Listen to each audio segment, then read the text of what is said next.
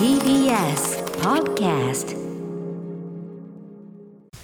時刻は夜8時を過ぎました。2月21日火曜日。TBS ラジオキーステーションに生放送でお送りしているアフターシックスジャンクション。略してアトロク。パーソナリティの私ラップグループライムスター歌丸です。そして火曜パートナーの宇垣美里です。さてここからは聞けば世界の見え方がちょっと変わるといいなな特集コーナービヨンドザカルチャー今夜は動物マニアの作家イラストレーターである沼笠渡さんに動物が主人公の海外アニメ映画について詳しく解説をいただくというね特集になっております、えーまずその前にですね、えーこんな質問からしたいと思いますエンターテインメント作品に登場する動物に注目することでどういう発見があるというふうにお考えでしょうか？沼笠渡さん。はい、まず動物に限らずえーここ数年で映画におけるさまざまなマイノリティ描写というのは大きく変わったと思います、例えば女性であるとか性的マイノリティとかえー人種的マイノリティだとか障害を持つ方、えっとそうした方への差別を助長しないように表現に気をつけるといった配慮であるとか、まあできる限り当事者をキャスティングする試みというのも進んでいると思います。で何よりあの作品のテーマそのものにそうした問題を組み込んでいるエンタメ作品も増えていると思うんですね。でそこにはやはりジェンダーの問題だとかあのマイノリティに対する意識が現実社会でも高まってきたっていう背景があると思います。えーそして今回語っていく動物描写も、えーそうした人間のマイノリティ描写に匹敵するような重要性をえー今後得ていくことになると思ってます。でその潮流はえーすでに強くなっているという話をしたいと思います。うんうんで、えっと、その背景には、えっと、例えばあの動物の意識の問題だとか、えっと、サイエンス的な意味での動物学の研究とか、うん。えー動物倫理のような学問も、えっと、発展することで、うん。えっと、動物そのものへの理解が深まっていってあの意識がどんどん高まっているということがあると思います。動物側がどう感じてるかとか、うん。どのぐらい理解してるかあみたいなことですよね。心があるかないかとかそういうことですよね、あその通りです、うんで、うん。そして、えっと、やっぱり先鋭的な、えっと、高い意識を持っている映画の作り手たちっていうのが、えっと、積極的にそうした現実界の変化というのを作品に反映させて、えっと、映画のメッセージ性だとかテーマ性をどんどん進化させているというふうな潮流があると思います。うんうん。でここで例を挙げたいんですが、えージョーダン・ピール監督の「ノープ」ですよね。うん。でこの映画では、えっと、馬とかチンパンジーといった、えー人間と関係が深い動物にまるであのもう一人の主役みたいに重要性を持ってスポットライトを当てているんですよね。でそうした動物たちに対する抑圧であるとか搾取を盛り込むってことで、うんえっと例えばエンタメ界における人種差別だとか搾取みたいなえっと人間社会の根深いすごく、えー根深い問題をはいより重層的なあの偶話として描くことに成功していると思います。うんでノープは、えー昨年の最良の例なんですけど、まあ、こういった感じで動物に着目していくことで、うんエンタメ作品の中で語られているテーマをもっと深く読み解くことができるという話をしたいと思いなるます。ほどなるほどはい。うん、あのーだからつまりそのなんかその要は今までし映画の中で特に例えばハリウッド映画だったら、当然この人が主役みたいな、うん主役の視点ってものすごい固定的だったのが、やっぱりその、まあ、特に MeToo 以降加速した、うんそのいろんなその今まで声が小さかったりとか弱者だったり、まあ、届かなかった声ね。届かなかった声っていう、その小さきものをね、見見過ごすなっていうね、アントマン的な。アントマン、うん、そういう視点っていうのがやっぱりその動物の描写であったりとかっていうところにもよりビビッドに反映されてきて、あまさにです。はい。というところでやっぱ海外作品やっぱりこう、うんうんそういうところでこう注目作品がやっぱ増えているというか、はい。特にやっぱりアニメ作品がアニメ作品なんですね。強いということが。ちょっとそのでもアニメ作品でっていうちょっとそういう見方はね、うん。我々今まで角度なかったんで、ん。あある種なんかメタファー的に使われてるということあそうそういうこともあると思います。うん。えーそうそそういうことでやっぱり映画を作る方だけじゃなくて、うん。鑑賞したり読み解いたり批評する方もまた動物に対する知識とか意識が必要な時代になってくるきてるなというふうに思います。そしてやっぱ沼沢さんからすれば実際の動物の生態を知ってれば、うん。なるほどっていうはい、置き方だったり。する深く読み解め読み解けるという、はい。はい、ことになっていきます。ゆえに今回の特集はこのくくりとなっております。解像度高すぎ新作動物編。動物が主人公の海外アニメ映画にほぼ外れなし。なので動物マニアから見ても本当にすごい作品教えるよの巻その道のプロやマニアならではの視点で世のエンタメ作品を解説していく解像度高すぎ新作シ私はリーズ。このシリーズも大好きでございます、面白い。もう見見る目がガラッと変わりますけれども、うん。今回のテーマは動物になっており動ます。物、えー古今東西多くのエンタメや芸術作品には擬人化された動物登場します。まあね例えばアニメでもディズニー作品ってすごく。ミッキーってネズミじゃんそうそもそもそもそまもあね。擬人化された動物登場しますが特に近年の先ほどの沼笠さんもおっしゃってたような流れの中で動物が主人公の海外劇場アニメ最近だと「シング」シリーズとか「えーバッドガイズ」どちらも私ね映画表しました「ウルウルフウォーカー」これもしたか、えーなどエンターテインメントとしての出来はもちろんのこと動物描写の観点からしても素晴らしいものが多いということなんですね。ということで今夜は動物の解像度高すぎな視点から ここ最近の名作海外アニメ映画を詳しく解説していただきます、えー改めて今夜のゲスト作家イラストレーターの沼笠渡さんです。よろしくお願いします。よろしくお願いしお願ます。いしますはい、ありがとうございます。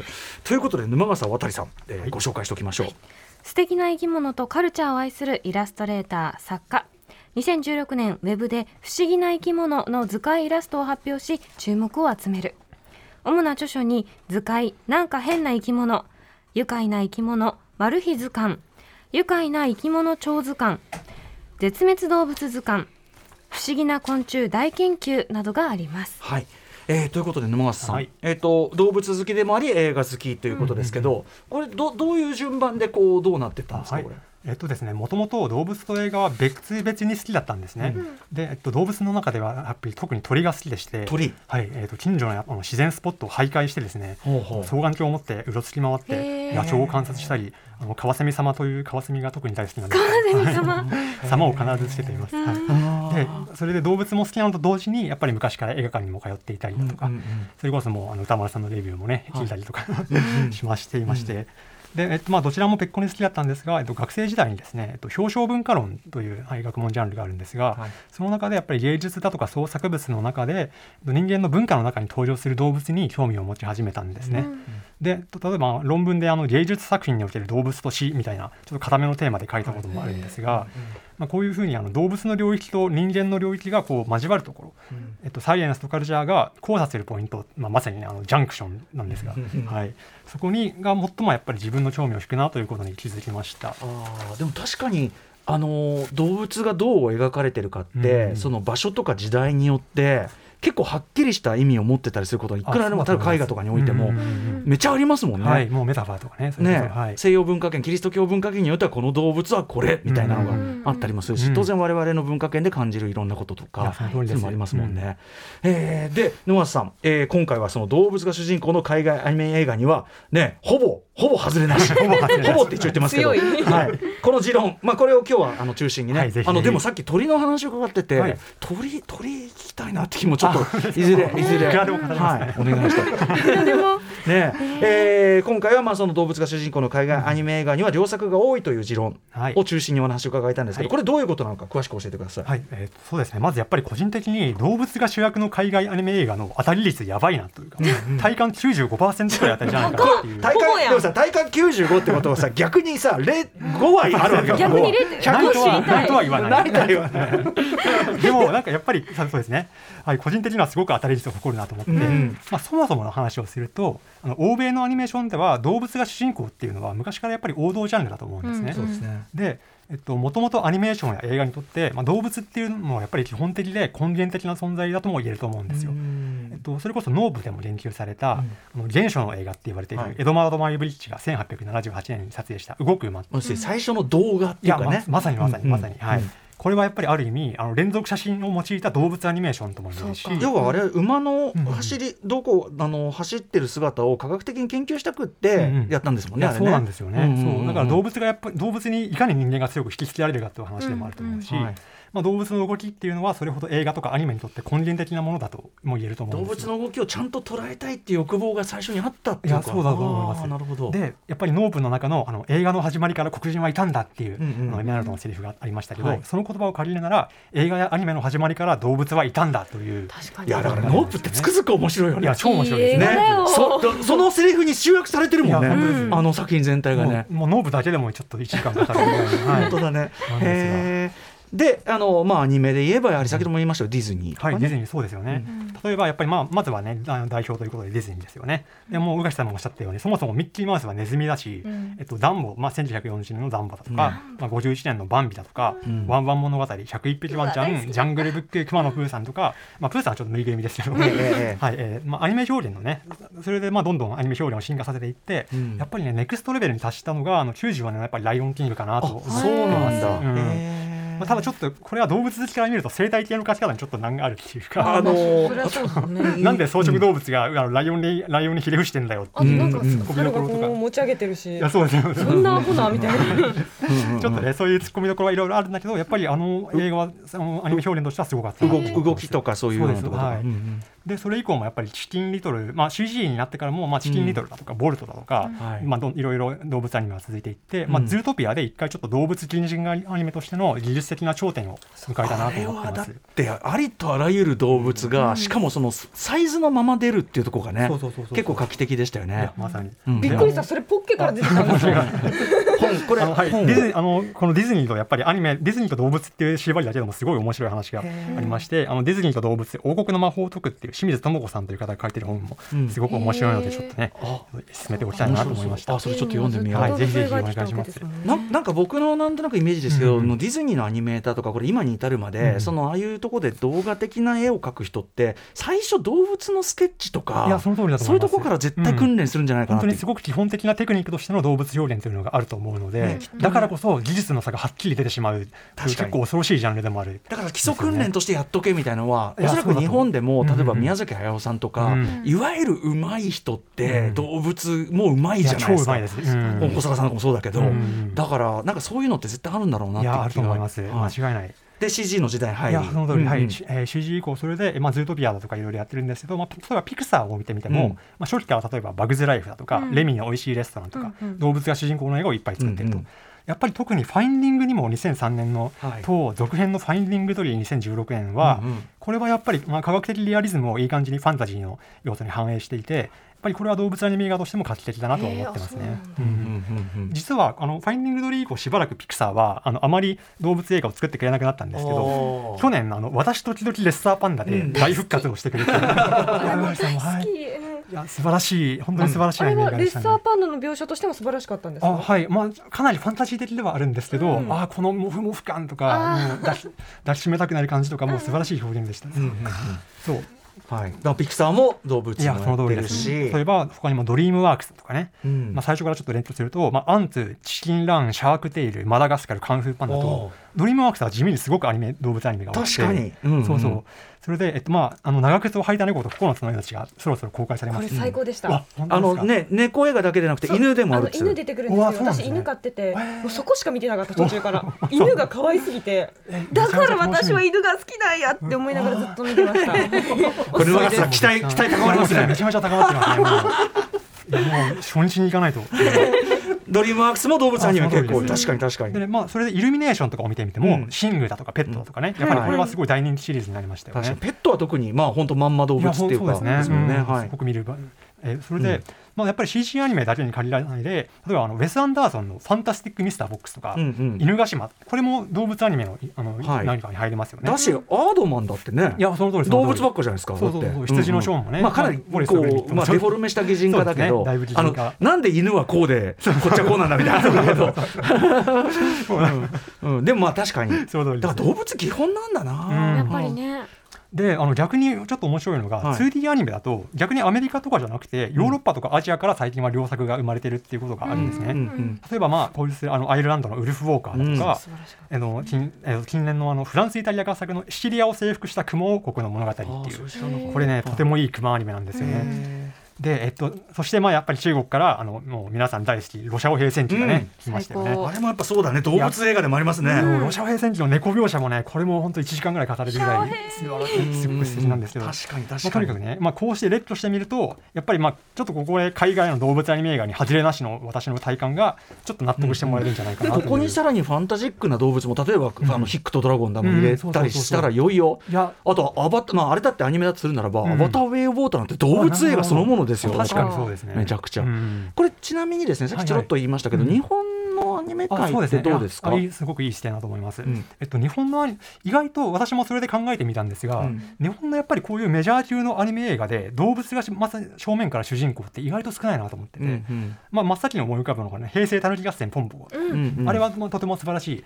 あのウルフ・オーカーにも通じるような。ジブリはねジブリってかあの人たちだと、まあ、パパンダコパンダとうか、ん。まあ、トトロだって動物チックっていうかさそうですね。わかんないけど。あとはちょっとポケモンが実はその役割をちょっと果たしてるのかなとか思ったりしたんですよ。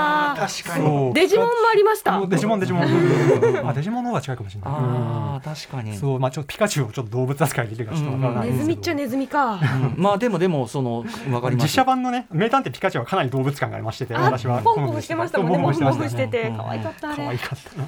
でもやっぱりその日本ではどっちかっていうと人間主人公のアニメっていうのがメインそういうはいで。あのそういう感じがあるなと思います。やっぱりあの技術的な問題はさっき古川さんもおっしゃってましたけど、あうん。の大きいのかなと思ってて、ん動物を本当にあの主人公として成立させるぐらい長編アニメで描くことってやっぱり難しいんだなだから。腕がないとね。だからそういさっき言ったようにそのアニメーターとして初期にちゃんと基礎訓練動物学訓練を積むとかそういうことを経てなかったりする。でも上手い人は上手い。あのこの間の鏡の古城のあのクライマックスの狼の描写とか。いやっぱりうん。おおっていうのがある。上手い人は上手い。そう上手い人は上手い。うん。けどやっぱりあの主役として成立させるのはかかなりのやっぱりね技術が必要なんだなっていう。そうか。うんいやでも勉強になりますよこれね。面白い。はい。なんかていうか今名前上がったやつ全部いいからやっぱり。これは95%も。いいとこだけ上げてんじゃんでもだだあの分かります。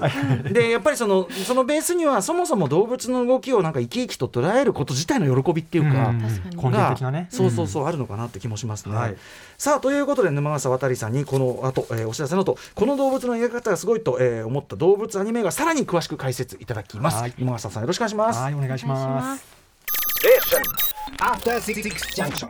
時刻は8時17分生放送でお送りしていますアフターシックスジャンクション今夜は動物マニアから見ても本当にすごい動物が主人公の海外アニメ映画を解説していただきますゲストは作家イラストレーターの沼笠渡さんですよろしくお願いしますくお願いします。ねえあの長靴を履いた猫への期待が止まらないという止まらない CM の間中熱く語っておりました。はい。で、えーここから沼笠さんにエンタメ作品として面白いのはもちろん動物好きとして見ても描き方が素晴らしかったり画期的だったりする近年の海外アニメ映画を解説していただきます。では最初の作品、はい沼笠さん何でしょうか？はい。2020年こえ2022年公開のバッドガイズです。はい。結構ほやほやっていうか、僕も、そうですね。えっと10はい。月28日にね、ムービーウォッチメンやったりしました。はいしたね。はい、はい。ということで沼笠さん、えーはい。まちょっとざっくり。あそうですね、うん。あらすじを、はい、説明したいと思います。えー主人公は、えー、狼、ヘビ、サメ、えーサメ、ピラニア、クモの5人からなる嫌われ者でバッドな動物たち。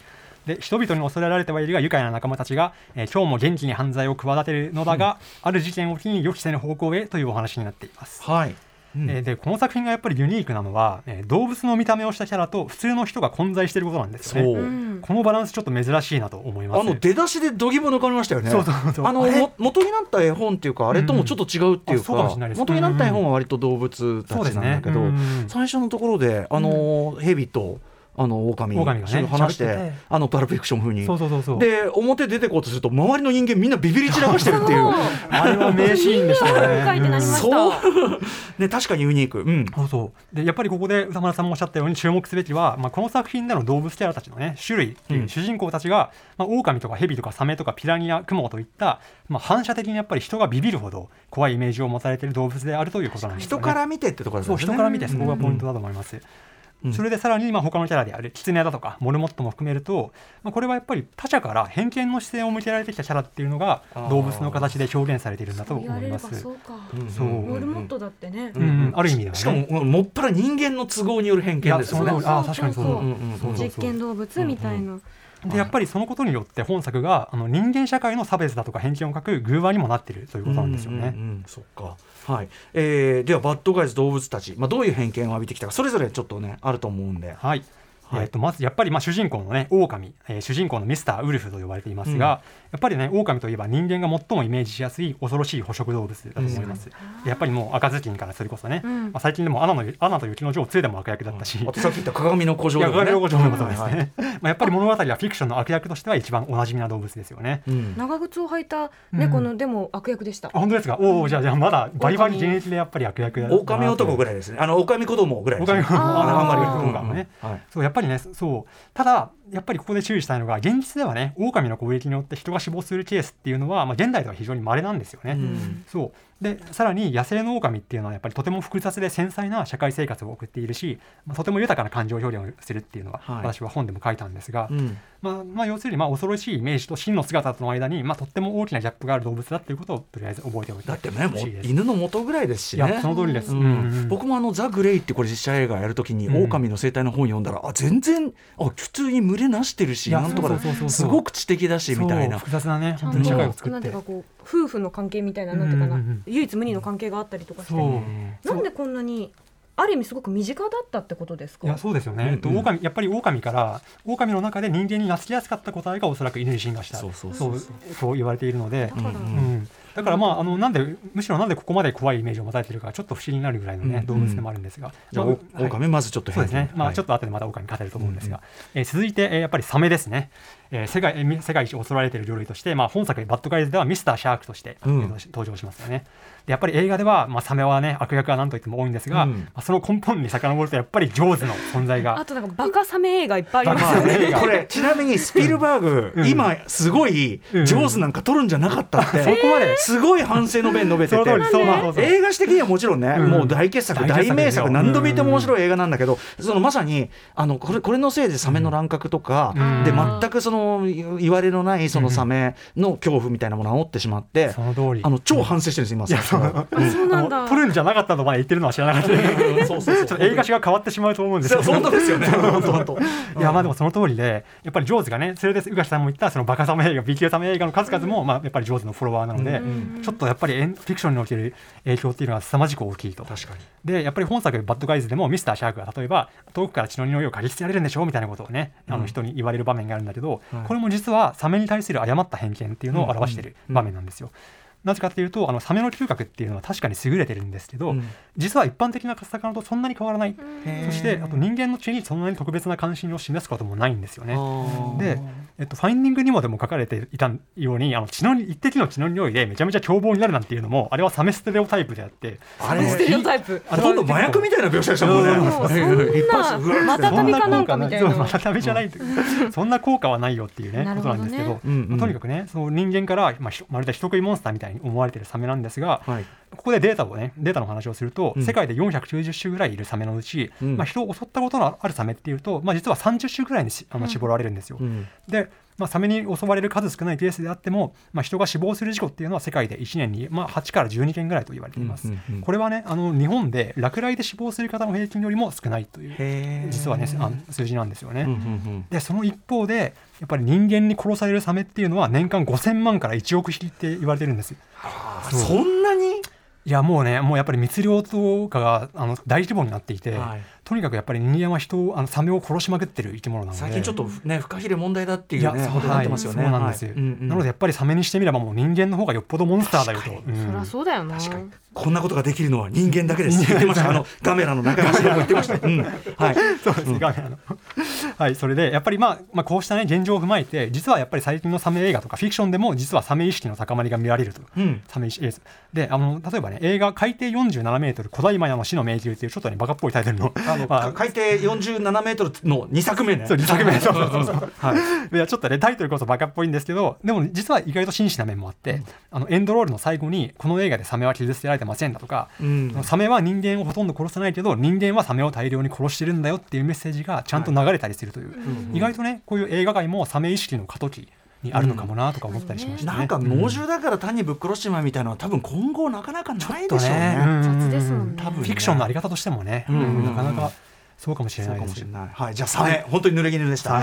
続いて。続いてはい。やっぱタランチュラですね、うん。えーこれもやっぱりね見た目こそとても凶悪なちょっとみんなが怖くなるような雲なんですけど、実はあの一般的にはね極めて毒が弱いんですよ。そうなの？そうなんです。よなんかもう終わりみたいなイメージです。噛まれたら死ぬみたいな。あんなに大きくてもじゃもじゃしてるけど毒はとても弱い、まあ、うん。仕事にもちろんね違いはあって強い、まあ、中には強い個体もいるんですけど、はい。普通はやっぱり蜂よりも毒が弱いって言われてますね、うんうんうんで、まあ、噛まれればまあ痛いは痛いんだけど、ええ。せいぜいまあ皮膚に炎症を起こすぐらいがねほあそうせいぜいって言われてますのでだからこそあのペットとしても人気なんですよ。うんそうそうかに。そうそうそうそう。あれはねなのであのそれこそ映画の話をすると「007」のドクター・ノーで、うん。あのジェームズ・ボンドがタランチュラに体を這われるシーンとかあったけど、うんうん。ああいう状況にもしリスナーさんがなった場合でも特に怖がる必要はない。いやてかだからさぼこれどボンドのせいじゃん。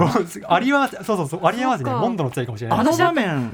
金田一少年の事件簿でもありました。あーじゃあボンドと金田一のせい。ですそうだね。ん。ねだからスリップもバンバンバンバンね。ボンドがあんあんなところでこんなそうそうこんなビビってるからあんな。そんなじゃないよ恐ろしいかと思っちゃいますけど。おーそうなんだ。知らなかった。はい。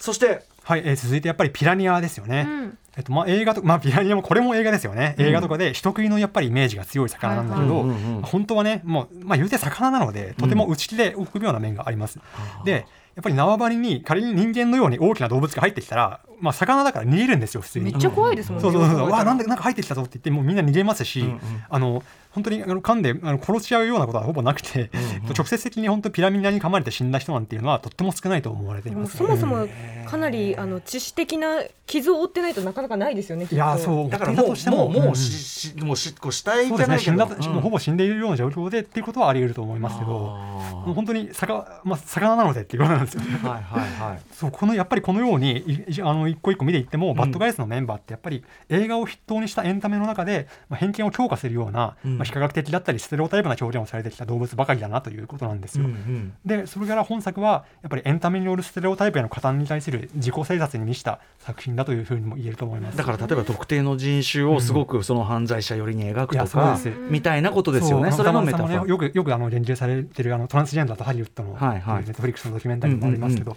そういうふうにあのやっぱりこのエンタメにおけるあのちょっとステレオタイプを強化してきた表現っていうのをちょっと自己制察するような、あのバッドガイズっていう作品としても読める今お話伺うとしかもそこうんかなり意意識的なのかなって、ね。いやと思いますあのバッドガイズの、ねメンバーのほとんどはそういうことなのでっていうね、ただほとんどっておっしゃいましたけど。そうほとんどあそうなんです。で、ほとんどと言ったんですが実はねバッドガイズで今まだ紹介してないメンバーがいますよね、うん。とヘビですよね、うん。えっとヘビだけは本当に実はたくさんの人を殺している動物でもあるんです。と WHO によると、まあ、やっぱり世界で毒ヘビに噛まれて死亡する人の数っていうのがあの1日あたり200人を超えているというデータがあるんですね。ただまあはい。とはいえ、まあ、南まあアジアとかあのアフリカとかの、まあ、地域では限られるんですけど、やっぱりそれぐらいのあの数字が出てしまっているというね、背景はありまして、うん。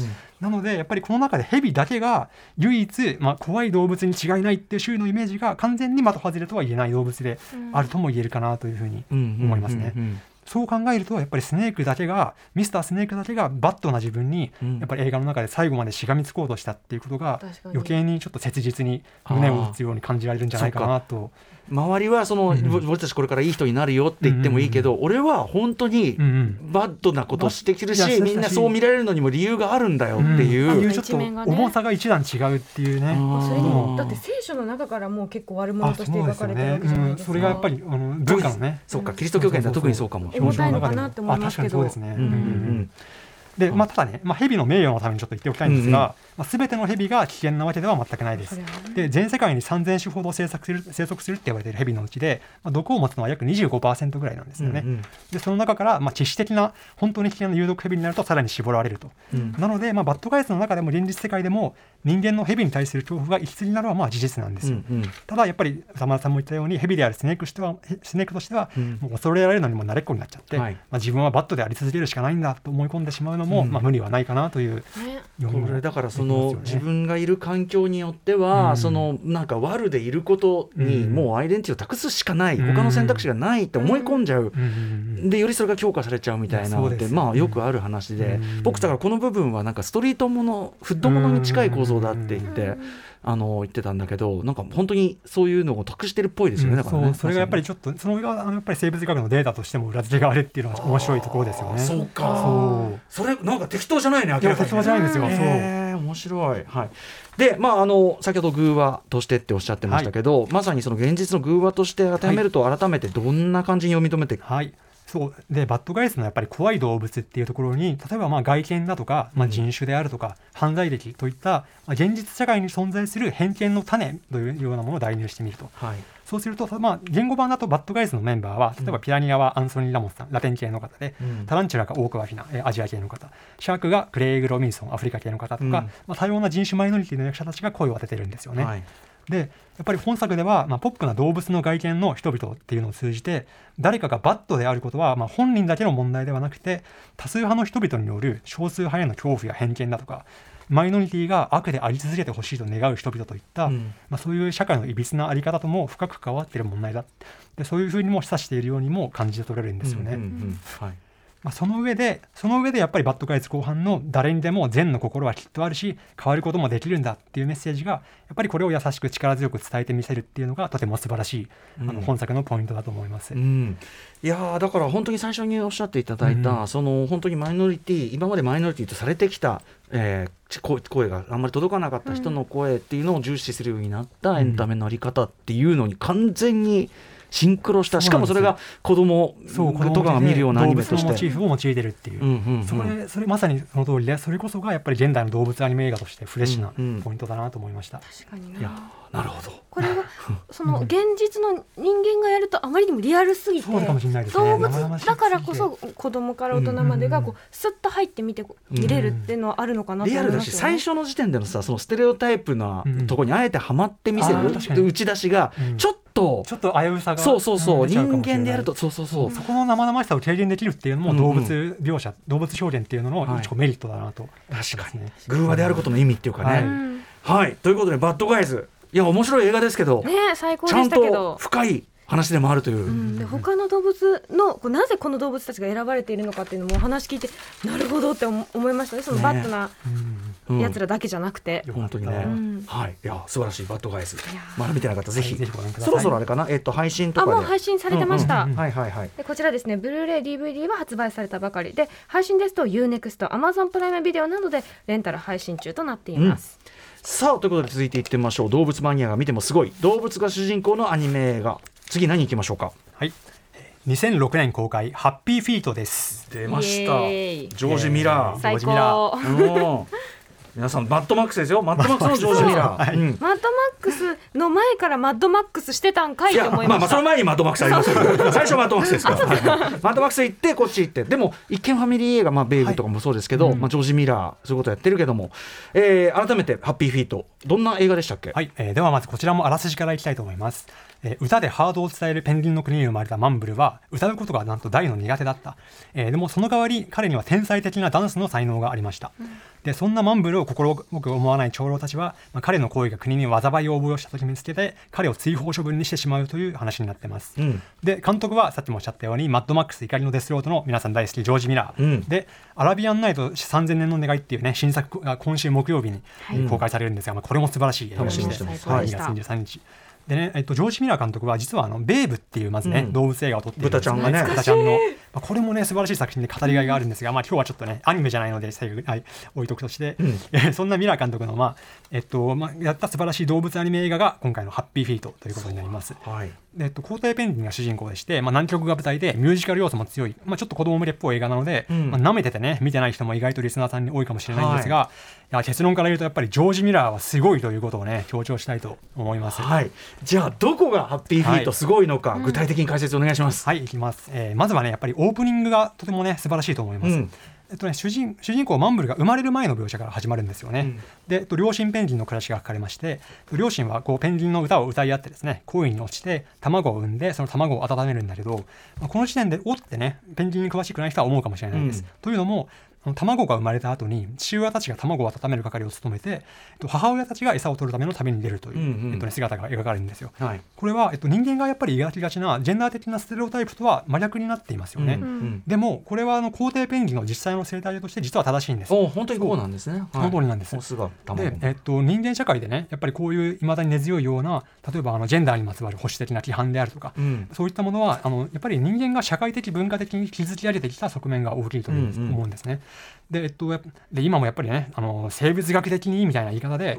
マイノリティだとかうん女性への差別的な言説をね唱える人はいっぱいいますよね。はいでででもやっぱりそういう人たちが思い浮かべる規範に全く当てはまらない当てはまらない例っていうのが、うん。自然界にはたくさんあるんです。はい。例えば、まあ、それこそまあ同性愛的な行動というのも自然界で実は多く観察されている、うん。動物界でも多く観察されているしそれあの他にも動物の母親だとかうん。母性のあり方っていうのもすごく多様にか多様なあり方がかえー見られています。ね、生き物としての、はい。生き物としてだの本能だのさ。いやもう。あ危なっかしいワードを、はい、たわごバとカたわごとですよね。ね。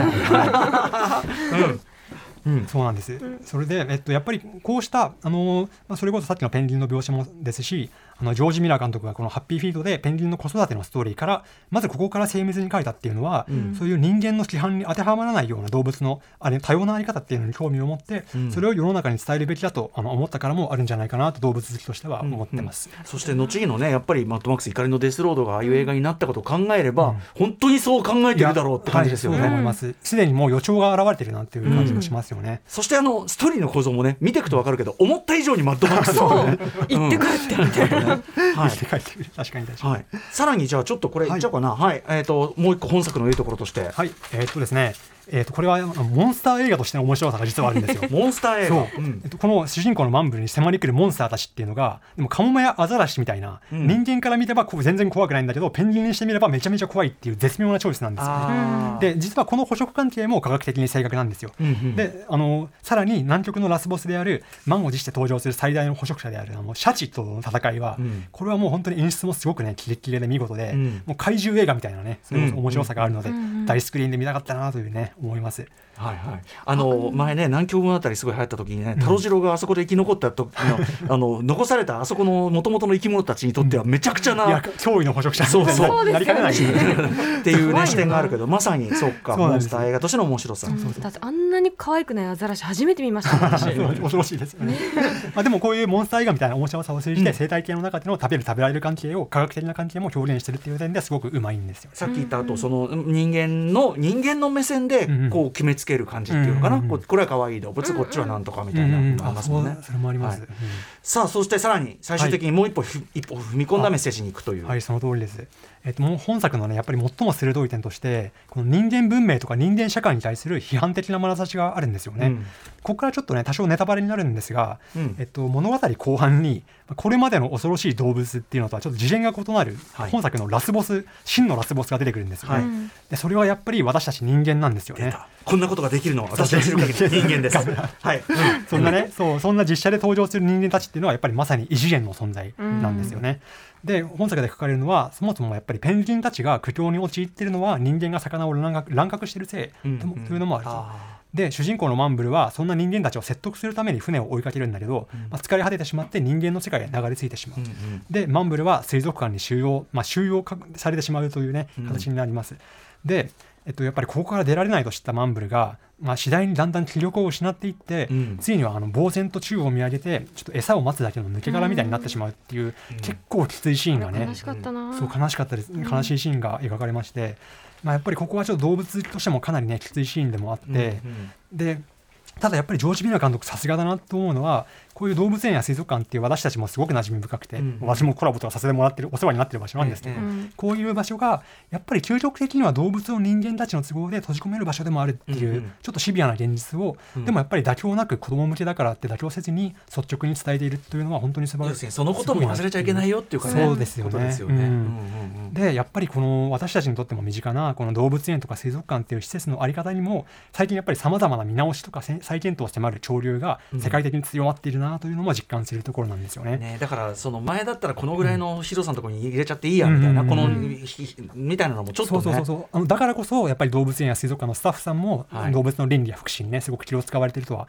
思うんですけど、うんうんうん。例えばあのここでちょっとあの最近の話をするとあの、ええアバターウェーブウォーターの日本プロモーションが、あのえっとねイルカショーをキャメロン監督に見せちゃって。何を考えてるえーっていう。うんうんうんまあ、イルカショーの是非とかちょっと置いといてそこは置いといても、うんそのやっぱり映画の内容的にもそうだし、はまあ、欧米におけるそういう今のそういう特にイルカとかそうイルカとかねどうかみたいな水生動物っていうところでやっぱりちょっとエンタメあのやっぱり教訓にすべきはやっぱり日本の映画界とかエンタメ業界もそろそろ真剣にやっぱり動物について考えていかないとこういうふうな誰も特殊なような炎上が生まれちゃうよっていうことは言えるとしかも思います。ねアバター、まあ、いろんな事情複合的だけど、うん。世界の中でほとんど唯一ヒットしてない国っていう。か いそうっていう、だからちょっとささすがにね俺ちょっとねキャメちょっとねそこちゃんと見た方がいいよっていうのは。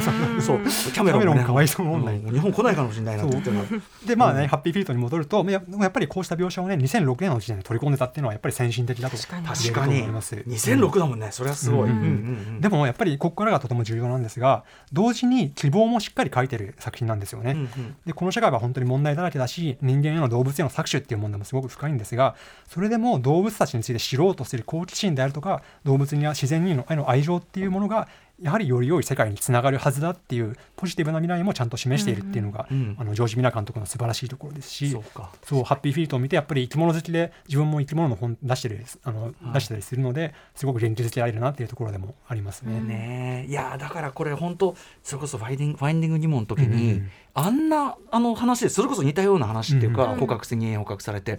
なのにやっぱ隠れ熊の実が飼う人が増えて人類。らで乱獲しちゃってとかあの映画見たってけどどういうことみたいな思っちゃうんだけど見た、だからこそね、ジョージミあのハッピーフィートでも最後はあのそんなにあっさりうまくいかないよってとこもちゃんと示してるんですよね。うん。うん。最後はやっぱり金銭学役の議論があって、うん。でもっていうところを描いているので、うんうんうん。そうやっぱちゃんとしてんだジョージ・ミいやラージョージミラーはす,、ごいということでした。皆さんちょっっとハッピーフィートはひょっとしたら舐めて見てない人もいるかもしれないから、あの2も素晴らしい。のでぜひ見てみてください。2もすごい。んだは2もすごい。です。そうか。こっちはねどっちかとい。うと気候危機とか気候変動とかそうい。う大規模なね問題にもうちょっと取り組んでい。く話になってい。るので、こい。やそうかっちもはい。ぜひチェックしてください。てか動物を描い。てい。くとやっぱり結構我々にとって痛い。話がい。っぱい。出てくるよね。そうなんですよ。お前らだけの地球じゃねえぞって話ですよここが面ね。白い。んですよね。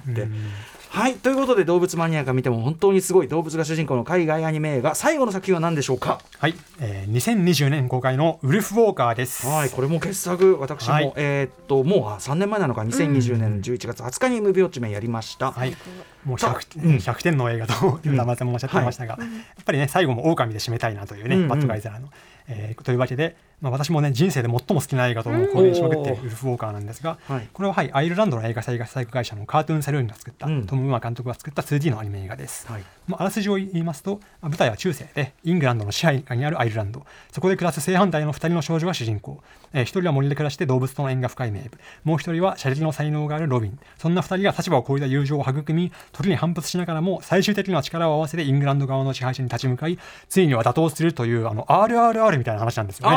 確かに。話してる確かに。ウールウォーカー RRR 説をね本当だ。提唱したいと思います。どちらも違う能力を持野って。おり、そうそうそう本当だ。手を手をつなぎ合あわあそうだ。あと前面になるし。やばー。はい。まあそういう感じでだからそのまあシスターフッドものとしてもね、あのもちろん素晴らしい作品なんですが、動物目線でいうと本作のすごいところどこでしょうか、これはですねあのまず狼主観の描写が素晴らしいと思います。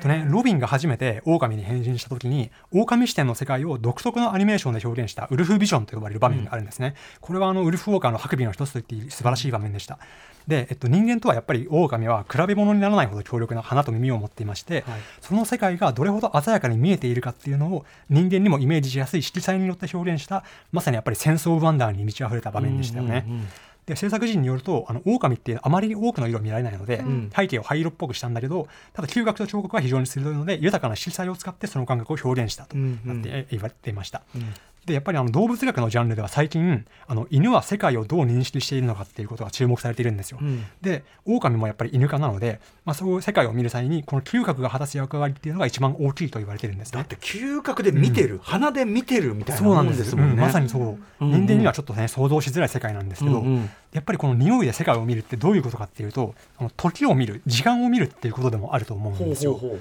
であの匂いがどういうものかっていうとやっぱり時間の経過によって変化するっていう性質があるので、うん。犬の仲間っていうのは、まあ、ここに誰がいたかとか何が起こったかっていう過去であるとかさらに曲がり角の向こうから何がやってくるかとか空気の匂いから天気がどういう風になるかっていう未来も感じ取れるつまりそう過去も未来もどっちも感じ取れるのが犬が見てる世界なん狼が見てる世界なんっていう風に言われてるんですよ。よくゲームとかで出てくる、うんうんその過去に起こったことをこうこうやってあこうありますよね。原始するうんうんうん AR 的に見るシーンあるけど、あるあるある。まさにそういう例えばここリストおったなみたいなことがうんそうそうそうそうそう。みまあこう分かるんですもんね。そうなんですよ4次元だ。そう4次元まさにそうです。へそう狼も含めた犬の仲間はやっぱりそうまさに4次元的に世界を捉えているというふうに言っていいと思いうます。で、うん。そう。やっぱりロビーが狼になった時に実際人間の時は見えなかった。さまざまなね匂いの匂いの色っていうのが表現されますよね。うんそう名部がここを走っていったとかウサギが跳ねたとか。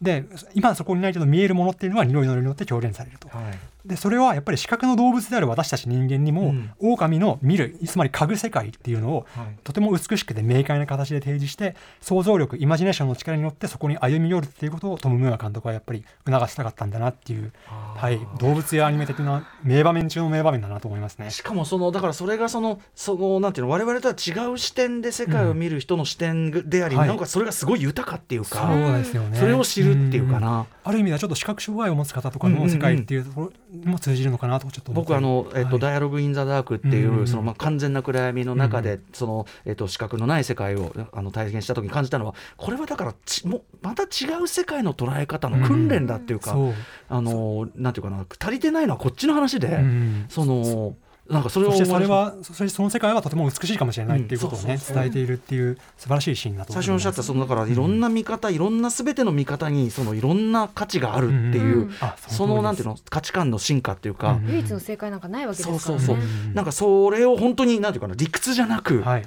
そのアートエンタメエンタメアート作品として提示してるっていうか、んやそだと思います。へ素晴らしいそうかそうか感動、そしてこれあの最新の狼研究というかそういうのも例えばねあの名部の母親のモルっていう、ね、母狼お母さん狼がリーダーとなって群れを治めてるんですけど、まあ、最近の実は研究では狼の集団で決定力を持つ個体がメスであることも多いっていうふうに分かってるんです。よ。そうなんだ。そう。あのアルファオスみたいな言葉があるんだけど、うんうん。まあ、こういう実はあの狼に対するちょっとステレオタイプ的な知見っていうのはあの今まで実は人間が狼を閉じ込めていた、あの狭いごく狭い環境の中でうん。狼を観察した結果からあの導き出していったことだったとが分かっていて実はねその自然の中でもっと粘り強くあの誠実な研究者があの野生の狼をずっと観察することでこういう狼に対する知見というのもどんどん更新されていってるんですよね。うんうんうんそうなので、えー、とどんどん新しい姿が明らかになっていると。うんうんでこのこうした狼の姿に現実社会のやっぱりマイノリティの姿を重ね合わせることもできる作品だなと思ってます。うんうんやっぱりそのウルフ・ウォーカーの本作の最も明快なやマイノリティ属性はあの女性であること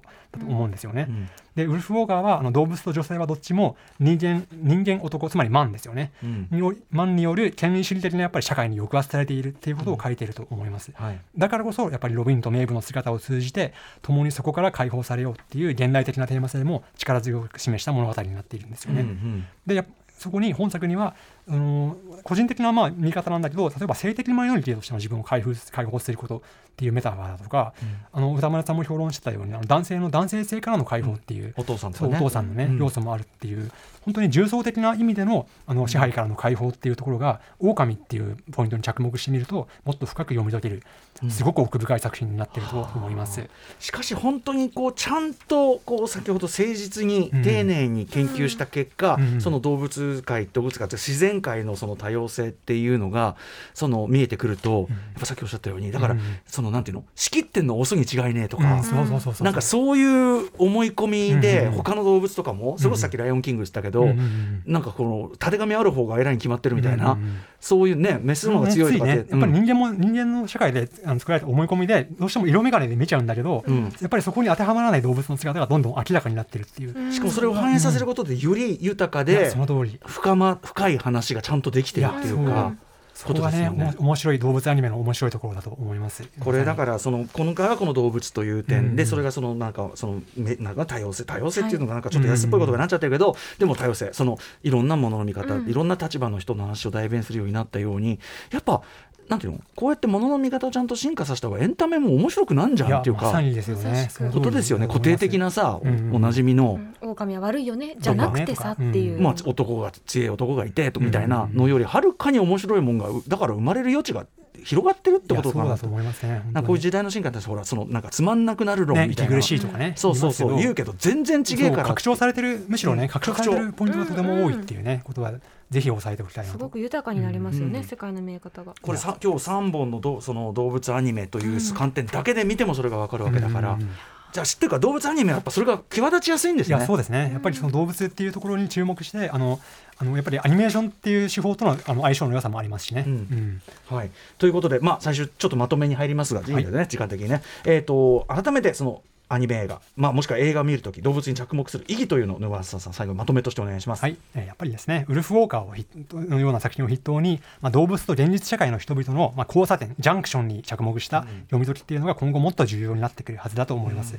さらにアニメだけでなくてノープみたいなノープなどの実写映画でもこうした動物視点の読解っていうのは必須になってきているし、まあ、とりわけやっぱり動物のキャラクターを最も生き生きと描くことのできるアニメーションっていう表現形式の可能性はとてつもなく大きなものになっていると思います。うんでこういう動物アニメ映画で今後ねどんなことが語られていくかっていうのを本当に一映画ファンアニメファン動物さんとして心から期待しています。うん、なんか今伺っていくとここめちゃくちゃ活用されていくだろうなっていうかうんうんうん感じもしますね。そして改めてノープ。ノープいやーノープもうノノープは本当にさ1から10まで動物映画だよね。画マジで。私あの、ねはいあのブログであの動物映画として読み解くノープっていうのを書いてるので、うんうんうんちょっとね興味あったら検索してみてください。はいお名前で検索したら出てくあはいるんですか？動物ノープ動物とかで検索すると出てきますか？わかりました。いやーでもあのちょっと今日ね短い時間だったりちょっとあの、い、ろいろ用意してたのもはしょった部分もありますがまたちょっとこのぜひよろしくお願いします。はいお願いしますぜひ鳥はいいんじゃない？鳥。あ鳥あいいかもしれないです。うん王と鳥とかあの、うんうんうん。そうですね。あのボールグリモンのね映はい。画とかもありましたし、うんうん。なんかちょっと鳥目線で。鳥目線いいかもしれないです、一発いきましょうはい。はい。ということで最後に沼笠さんからお知らせことなどお願いします。えーとですね、最新作「愉快な生き物超図鑑」というのが去年出たのがまだは、えー今も発売中でして、うん。多分ねあの映画ネタがこの世で最も多い動物ものだと思いますので、うん。